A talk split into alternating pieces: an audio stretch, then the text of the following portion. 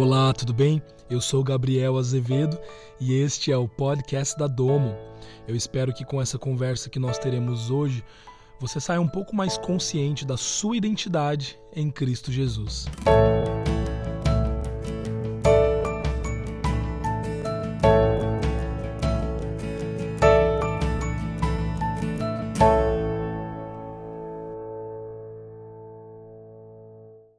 Hoje nós continuaremos no, na série As Cinco Colunas do Evangelho, falaremos sobre a justiça de Deus. Esse tema é muito legal, justificação, justiça, porque nós estamos falando sobre algo vivo, algo muito prático para o nosso dia. E eu quero hoje trazer aqui para você, com essa nossa conversa, algo que nós possamos colocar em prática com este tema na nossa rotina. Então, para isso, eu vou trazer uma base aqui no início sobre o significado de justificação. Vou falar de uma forma bem superficial, porque eu quero dar mais ênfase em como que isso afeta a nossa vida hoje prática. Então eu quero ler alguns versículos com você para a gente começar e depois a gente vai continuar aí essa, esse assunto. Então aqui em Romanos capítulo 4, versículo 25 diz que Jesus foi entregue à morte por nossos pecados e ressuscitado para nossa justificação. Romanos capítulo 6, versículos 6 e 7 continua dizendo assim: Pois sabemos que o nosso velho homem foi crucificado com ele, para que o corpo do pecado seja destruído, e não mais sejamos escravos do pecado. Pois quem morreu foi justificado do pecado. Esse esses dois textos eles trazem aqui uma ideia muito muito interessante, dizendo que a morte de Cristo Jesus ela pagou pelos nossos pecados, pagou pelos nossos erros, pagou pelo nosso passado. E a ressurreição de Cristo Jesus, ela nos justificou. Olha que interessante. Justificação está muito relacionado com uma posição de Deus. A justiça de Deus fala sobre a retidão de Deus, fala sobre a própria vida de Deus, a essência de quem Deus é. Então, antes, né, por causa do primeiro Adão, por causa do pecado do primeiro Adão, todos nós, eu e você, a humanidade, ela foi colocada numa posição de pecado. E essa posição de pecado era uma posição de injustiça, o que não permitia uma conexão de intimidade com Deus. Justamente por causa dessa natureza pecaminosa, essa natureza carnal que estava colocada na posição de injustiça. Mas Cristo Jesus, ele vem para morrer pelos nossos pecados, para pagar pela nossa vida, sim, tudo isso como nós já sabemos, mas ele vem para nos dar uma nova posição. Em Cristo Jesus é trocada a posição de injustiça para a posição de justiça. E a posição de justiça, ela nada mais é do que uma posição de retidão diante de Deus, uma posição é, limpa, uma posição pura, uma posição santa. Então, a posição que hoje nós ocupamos, aqueles que creem em Cristo Jesus, é uma posição de total é, conexão, conectividade com a pessoa de Deus. E se hoje nós podemos ter intimidade com Deus, se hoje nós podemos ter um relacionamento com o seu espírito, é por, por causa dessa posição que hoje nós temos. Sem essa posição de justiça, nós não conseguiríamos estar diante de Deus. Nós nos sentiríamos inferiores, nós nos sentiríamos menos, nós nos sentiríamos indignos. Mas agora, porque Cristo Jesus nos aproximou de Deus, nós podemos estar na presença de Deus sem nos sentirmos inferiores, sem nos sentirmos miseráveis, pecadores, sujos. Por quê? Porque ele nos tornou justos. Nós somos justos por causa de Cristo Jesus. E talvez você esteja se perguntando aí, como que eu faço para ter essa posição? Como que eu faço para ter para ser reto, para ser santo diante de Deus? O livro de Atos, capítulo 13, versículo 38 e 39 diz assim: Portanto, meus irmãos, quero que saibam que mediante Jesus é proclamado o perdão dos pecados a vocês. Por meio dele, todo aquele que crê é justificado de todas as coisas das quais não podiam ser justificados pela lei de Moisés. Olha que versículo maravilhoso. É por meio de Cristo Jesus. É por meio de Jesus, somente dele. Não tem a ver com o que nós podemos fazer. As nossas obras não podem nos tornar mais justos. Aquilo que você faz, se você faz tudo certo, se você obedece todas as coisas que alguém te pede para você obedecer, isso não pode te tornar mais santo aos olhos de Deus. Isso não pode te tornar mais justo aos olhos de Deus. Por quê? Porque justiça é uma posição conquistada por Cristo Jesus. É uma posição que Cristo Jesus nos deu de graça. E todo aquele ser humano que crer em Jesus Cristo, ele automaticamente recebe essa posição de justiça. Então, nós não somos justificados pela lei, pela prática da lei, mas nós somos justificados pela fé. A fé é aquilo que nos dá justiça de Deus.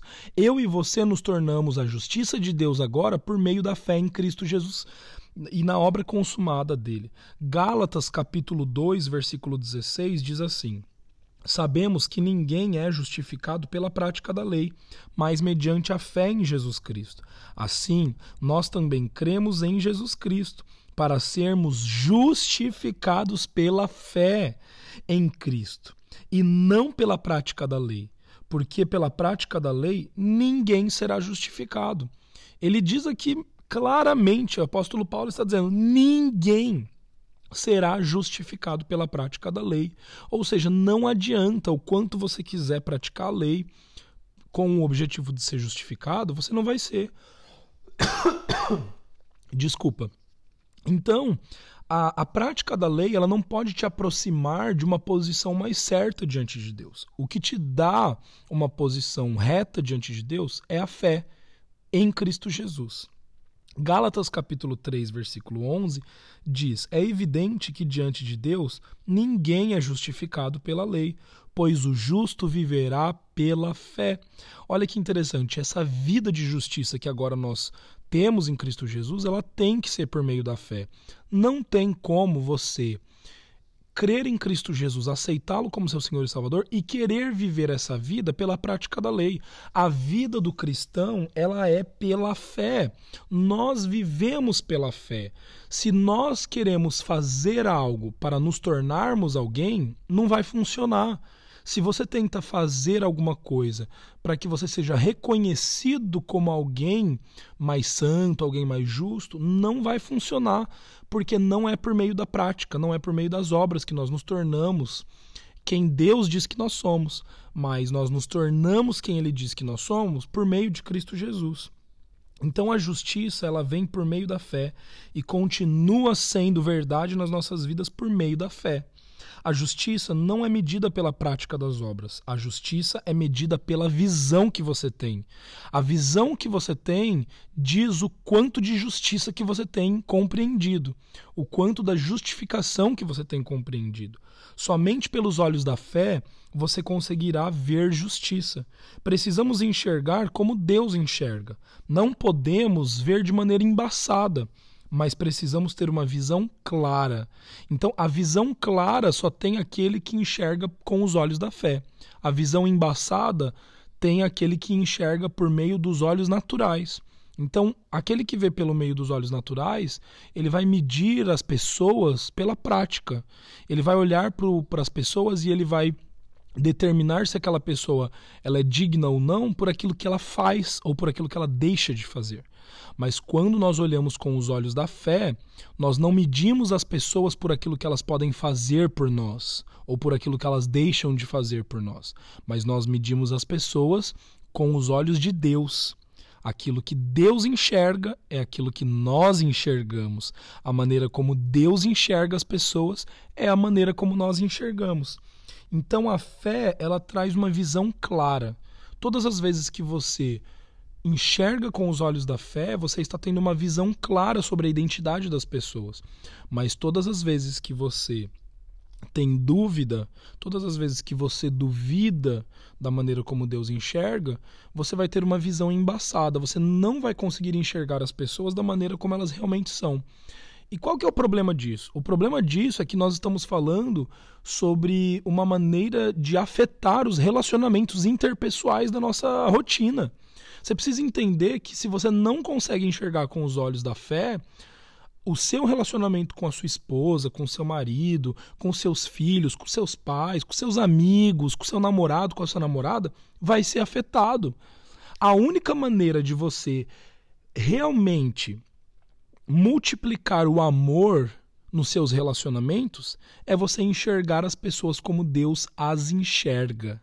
Se você não enxerga as pessoas com os olhos da fé, verdadeiramente você não conseguirá amar as pessoas e você não conseguirá receber o amor dessas pessoas. Por quê? Porque Deus é amor. E eu só consigo amar se eu enxergo com os olhos de Deus. Então, enquanto o homem natural, o homem carnal, enxerga, por exemplo, uma pessoa a partir do pecado dessa pessoa, Deus não enxerga essa pessoa a partir do pecado dela. Deus enxerga essa pessoa a partir da posição que ela ocupa. Então, se essa pessoa está em Cristo Jesus, mesmo que ela venha a cometer um erro, Deus não consegue olhar para ela como um pecador, mas Deus enxerga ela como um filho amado, como Cristo Jesus. Então, essa visão muda completamente a maneira de nós nos relacionarmos com todas as pessoas. Eu quero contar aqui para você uma história bem rapidinha, eu não vou ler porque é muito comprida, mas está no livro de 2 Samuel, capítulo 9, versículo 3 até o versículo 13. É uma história muito interessante que fala sobre um homem chamado Mefibosete. Esse homem Mefibosete, ele foi um homem que quando ele era um bebê, ele sofreu um acidente. A babá derrubou ele e ele ficou aleijado, não podia andar. E ele era filho também de Jonatas, que era filho de Saul, do rei Saul. O rei Saul foi um homem muito proeminente na, na nação de Israel.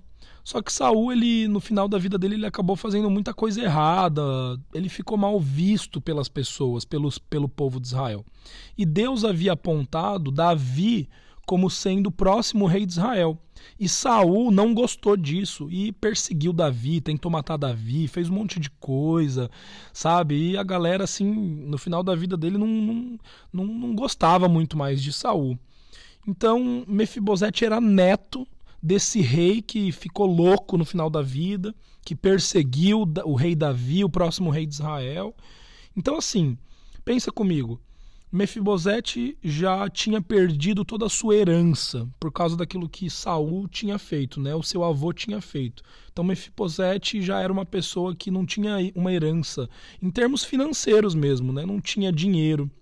Ele, imagina, era neto de um rei, só que acabou sem nada na vida. Primeiro ponto, não tinha finanças. Segundo ponto, ele era mal visto pelas pessoas, pelo povo de Israel, por causa daquilo que o avô dele tinha feito. Então as pessoas não. Né, o sobrenome dele não era um sobrenome muito bem visto, não. Em terceiro lugar, ele era aleijado das pernas. Então ele já era uma pessoa meio que rejeitada pela sociedade, ainda mais naquela época que não se tinha uma cadeira de rodas, uma tecnologia como a que nós temos hoje.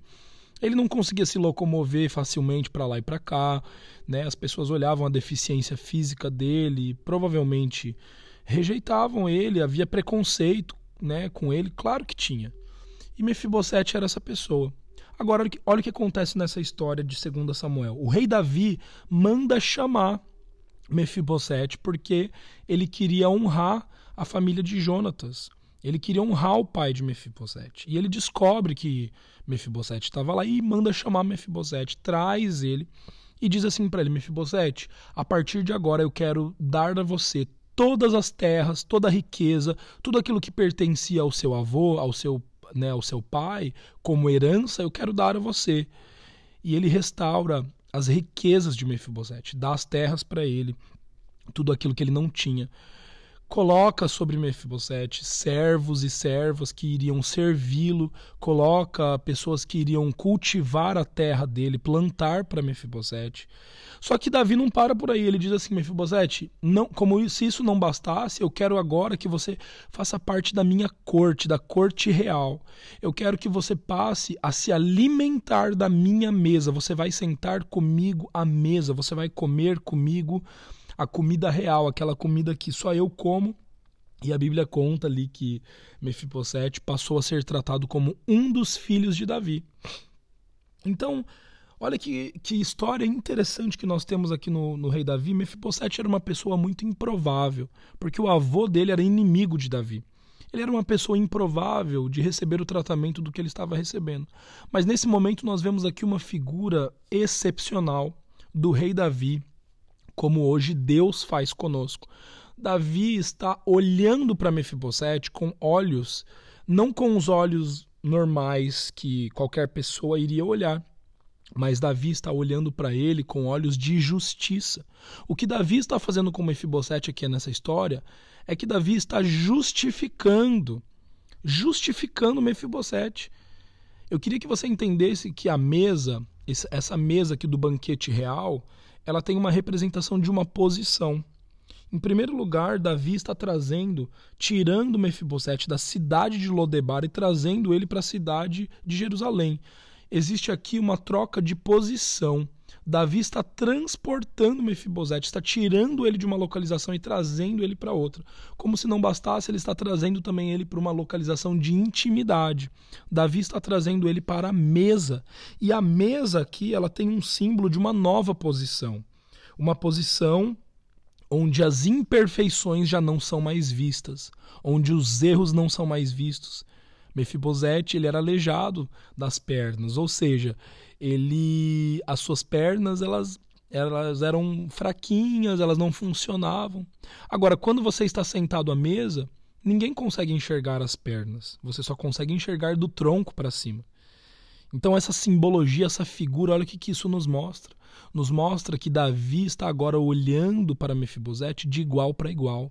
É como se Davi dissesse assim para Mefibosete: Mefibosete, você está aqui igual a todos os meus filhos. Não, você não é inferior, eu não sou superior a você. E a justificação ela faz isso conosco. Ela nos tira de um lugar de inferioridade, ela nos tira de um lugar de ser indigno e ela nos coloca em um lugar de justiça, de retidão, ela nos coloca em um lugar de igualdade. Então a mesa ela é um lugar de liberar destinos. Porque aqui em Mefibosete, Davi está liberando o destino de Mefibosete. Davi agora está reescrevendo a história dele. É como se Mefibosete nem mais mesmo fosse, tivesse uma deficiência física, porque Davi está desconsiderando isso. E Davi está aqui trazendo ele como o seu, um dos seus próprios filhos. E a mesa também é, uma, é um lugar de alimentar os sonhos.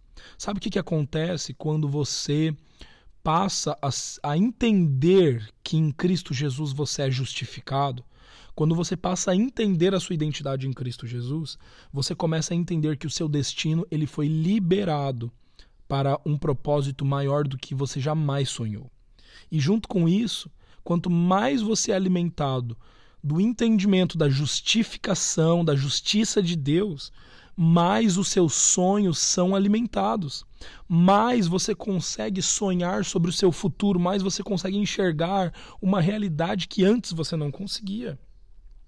O livro de Tito, capítulo 3, versículo 4 até o versículo 7, diz assim: Mas quando da parte de Deus, nosso Salvador, se manifestarem a bondade e o amor pelos homens, não por causa dos atos de justiça por nós praticados, mas devido à sua misericórdia, ele nos salvou pelo lavar regenerador e renovador do Espírito Santo, que ele derramou sobre nós generosamente por meio de Jesus Cristo, nosso Salvador. Ele o fez a fim de que, justificados por sua graça, nos tornemos herdeiros tendo a esperança da vida eterna. Meu querido, você tem noção de que hoje você faz parte você foi incluído na família de Deus, assim como Mefibosete foi incluído na família de Davi. Hoje eu e você fomos incluídos na família de Deus. Nós estamos sentados à mesa do nosso Pai celestial. E agora nós podemos olhar olhos nos olhos, sem nos sentirmos inferiores, sem nos sentirmos indignos, sem nos sentirmos menos. Sabe por quê? Porque o nosso Deus, o nosso Pai celestial, ele não se preocupa com os no... com as suas falhas, com seus erros, ele não está olhando para isso. Muito pelo contrário, a Bíblia nos ensina que ele esqueceu dos nossos pecados. Deus não olha para suas imperfeições, para suas fraquezas, muito pelo contrário, ele olha para quem você é. E quando Deus olha para você, ele enxerga Jesus Cristo, ele se vê em você. É como se Deus estivesse se olhando no espelho. Quando Deus olha para você, ele se vê em você. Ele enxerga em você beleza, ele enxerga em você santidade, ele enxerga em você perfeição, ele enxerga em você amor, alegria, ele enxerga em você tudo aquilo que ele é. Então, meu amado, minha amada, nós precisamos começar a nos enxergar dessa maneira. Nós precisamos começar a nos enxergar como Deus nos enxerga. Isso é justificação. Mas mais do que isso, eu e você precisamos entender que nós só conseguiremos enxergar as pessoas à nossa volta dessa maneira, nós só conseguiremos amar as pessoas à nossa volta, a nossa família, os nossos amigos, os nossos colegas de trabalho, quando nós entendermos o que significa justificação. Justificação é você olhar as pessoas, é você ver as pessoas como elas verdadeiramente são, aquilo que o Pai Celestial diz que elas são. Nós somos aquilo que Cristo Jesus é. Agora, com essa justiça de Deus, nós temos uma nova natureza. Agora eu e você somos um novo homem, uma nova mulher. Nós somos nova criação. Eis que tudo se fez novo, as coisas velhas se passaram. Nós não somos mais participantes da carnalidade, mas agora nós somos pessoas espirituais. Agora eu e você não temos mais uma mente carnal, mas agora nós temos a mente de Cristo. É essa a realidade que Deus tem para você e para mim. 2 Coríntios, quero terminar com esse versículo, versículo 3. Desculpa, o capítulo 3, o versículo 9, diz assim: Se era glorioso o ministério que trouxe condenação, quanto mais glorioso será o ministério que produz justificação. Eu quero dizer para você hoje que nós fazemos parte do ministério que traz justificação. Nós não fazemos parte, nós não somos do time, nós não somos da equipe das pessoas que condena as pessoas. Pare com essa prática. Pare de julgar o seu irmão, pare de olhar para sua irmã, para de, sabe, para de olhar para as pessoas à sua volta e fazer uh, e fazer uma ideia, um, ter um preconceito sobre ele baseado naquilo que você viu, baseado nas ações, baseado no comportamento deles, não. Mas consiga enxergar essas pessoas baseado naquilo que Deus diz que elas são o mundo precisa disso. Nós precisamos disso. Nós precisamos de uma sinceridade, de uma aceitação verdadeira, de um amor verdadeiro. O ser humano está carecendo dessa deste evangelho. O ser humano está carecendo desta realidade. Meu amado, minha amada, está na hora de nós amarmos como Deus nos amou. Está na hora de nós enxergarmos o ser humano como Deus nos enxerga. Veja Cristo nas pessoas, por mais difícil que seja, veja, enxergue a realidade de Deus e você vai perceber como as pessoas serão transformadas pela maneira como você olha para elas, pela maneira como você se relaciona com elas. A justificação é o nosso ministério nós não temos parte com o ministério da condenação, mas nós temos parte com o ministério da justificação. Eu gostaria de deixar essa mensagem com você e encorajar você para que nessa semana você faça isso. Você pratique a justificação, que você justifique as pessoas. Quando alguém errar com você, quando alguém te trair, quando alguém falar mal de você, quando alguém intencionalmente fizer algo errado, responda com o bem, responda com o amor Olhe para essa pessoa não por aquilo que ela fez para você, mas enxergue quem ela é. Responda em amor, abrace, dê um sorriso. Não permita com que as palavras, a mentira ou até mesmo o comportamento de alguém defina quem você é, mas que a definição de quem você é afete a atmosfera e as pessoas à sua volta. Lembre-se, você é a quem Deus diz que você é um filho amada, uma filha amada, um herdeiro, uma herdeira. Eu e você somos participantes da natureza de Cristo Jesus, porque agora somos justos, santos, perfeitos e maravilhosos aos olhos do nosso Pai Celestial. Um grande abraço, tenha uma ótima semana, espero você na próxima. Até mais!